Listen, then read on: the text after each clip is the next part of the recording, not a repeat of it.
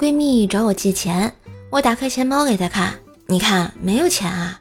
闺蜜推开我的钱包，抢过我的手机，打开我的微信，告诉我，你看这里有钱。我啊！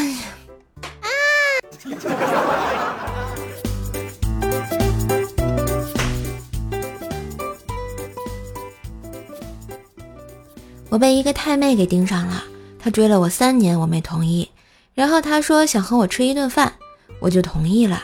吃饭的时候，他说：“哥，我追了你三年，你没同意。我孩子现在三岁了，但是你放心，我会给你一个六岁的孩子。”当时我没有理解那句话。总之，吃完饭我就晕了。当我再次醒来的时候，太妹带着一个孩子站在床前，拉着我的手说：“老公，六年了，你昏迷六年了，今天终于醒了。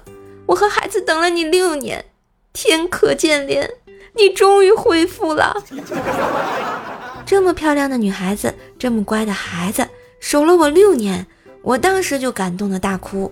我发誓。”一定要好好对他们，老天待我不薄啊！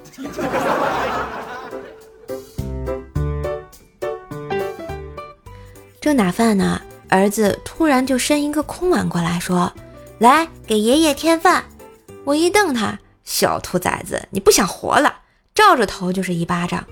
这时坐饭桌上的我爸说话了：“是我叫他添饭，你打他干什么呀？啊！”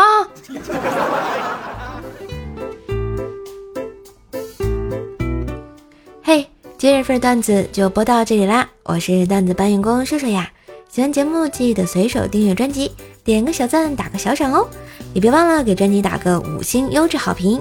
点击射手头像进入主页，射手开了新专辑《邹奈讲笑话》，是一张天津话的专辑，记得赶紧来订阅哟。